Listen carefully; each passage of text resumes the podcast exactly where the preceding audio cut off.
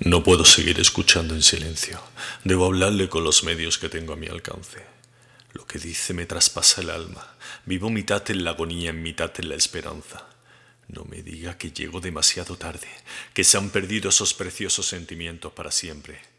Le ofrezco mi ser otra vez con el corazón más rendido que cuando casi lo destrozó hace ocho años y medio. No diga que el hombre olvida antes que la mujer, que su amor muere más pronto. Puedo haber sido injusto, he sido rencoroso y débil, pero jamás inconstante. Solo usted es el motivo de que yo haya venido a Bath. Solo por usted pienso y hago proyectos. ¿Acaso no lo ve? ¿No ha comprendido mis deseos? ¿No habría esperado siquiera estos diez días de haber sabido cuáles eran sus sentimientos?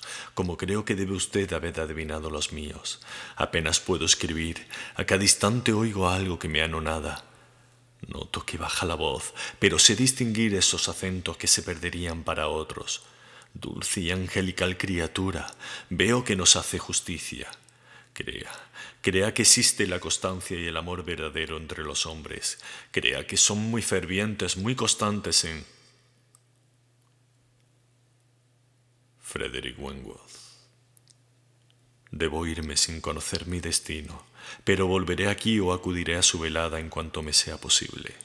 Una palabra, una mirada serán suficientes para decidir si puedo entrar en casa de su padre esta noche o nunca.